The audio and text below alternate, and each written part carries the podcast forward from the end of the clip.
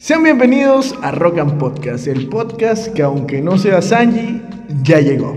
Ese chiste solamente lo van a entender los ecuatorianos. ¡Y ya llegó! ¡Sanji! ¡Sanji!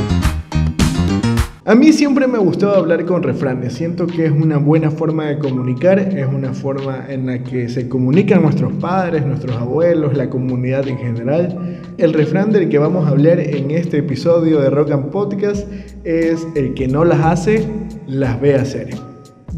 En ocasiones yo ya he hablado sobre este tema, de hecho la primera vez fue en un taller ante unas 30 personas, les estaba hablando de producción audiovisual y sentí que era una buena forma de motivarlos, decirles esta frase y, la entendieron bastante bien y estuvimos hablando de esto.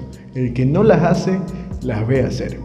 Luego del taller también hice un video que lo subí en mi canal de YouTube, lo resubí en Facebook y también en Instagram y siento que el mensaje es claro, o sea, no da tantas vueltas y creo que ustedes también lo van a asimilar bastante bien. El ejemplo que yo di en el video es que yo tenía las ganas de comenzar a producir y a sacar para mi canal una serie sobre comida, una ruta gastronómica en la provincia del Oro, donde me iba a ir a diferentes huecas, restaurantes, hacer reseñas y a probar la comida en general. Y aunque ya la tenía ahí en mi libreta y ya tenía algunas ideas desarrolladas, por cuestiones banales, la iba posponiendo, la posponía, la posponía, hasta que un día vi algo muy parecido a mi idea en una página de aquí de mi ciudad. Y luego a las pocas semanas otra página sacó un contenido asimismo gastronómico. Y ahí sí ya me sentí como la panza, pues imagínense ustedes que yo tenía una idea pospuesta seis meses y de la nada veo que otra persona lo hace y luego otra persona lo hace y luego otra persona lo hace porque al final salieron como cuatro páginas a hacer esto de las huecas.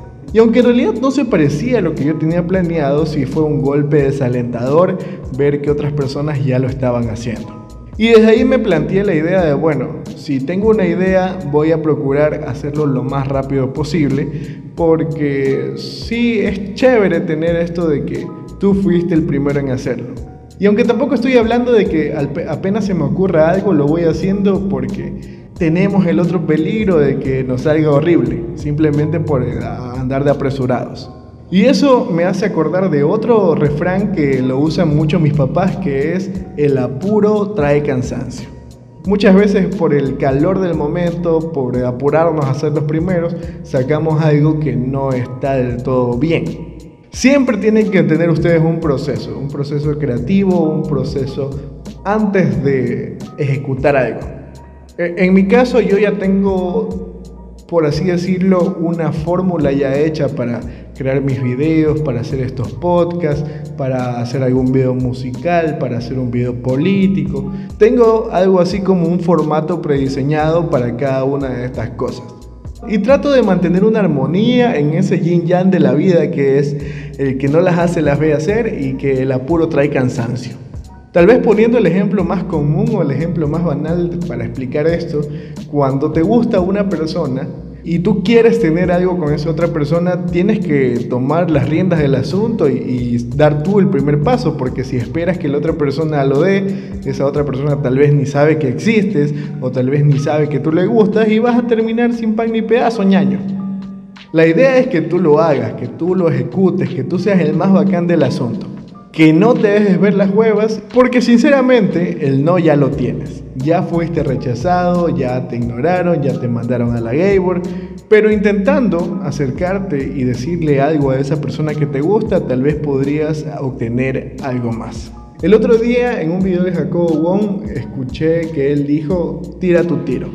Lo más inteligente que tú puedes hacer es aprovechar cualquier oportunidad que se te aparezca.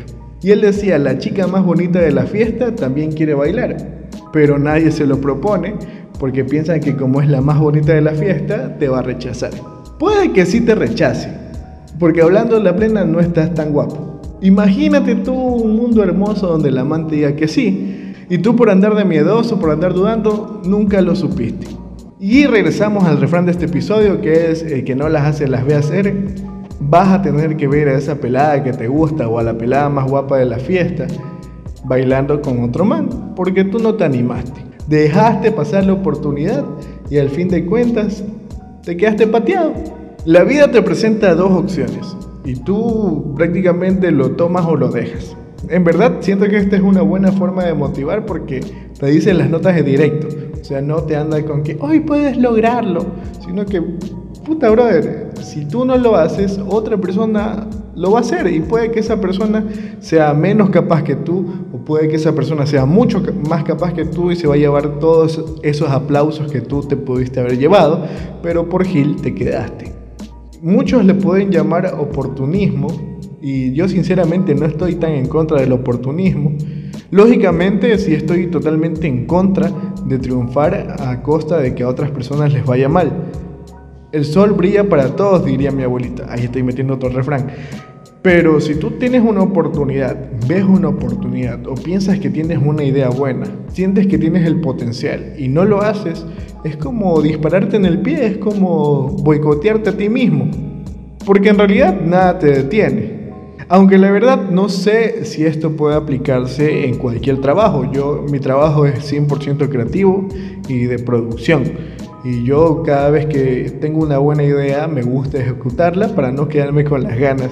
Y de cierta forma ir limpiando mi cabeza de ideas y no estar con algo seis meses, un año ahí en mi libreta o en mi cerebro y al final no hacerla. Prefiero, van haciendo una idea, la voy haciendo y van haciendo otra idea detrás de la primera.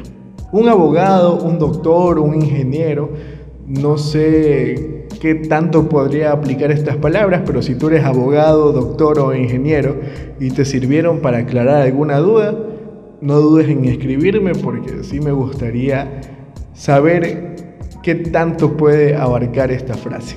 Aunque más allá de las profesiones, ya lo dije, esto es algo que lo usa la comunidad en general y nos puede servir no solamente para nuestro trabajo, sino para nuestra vida diaria.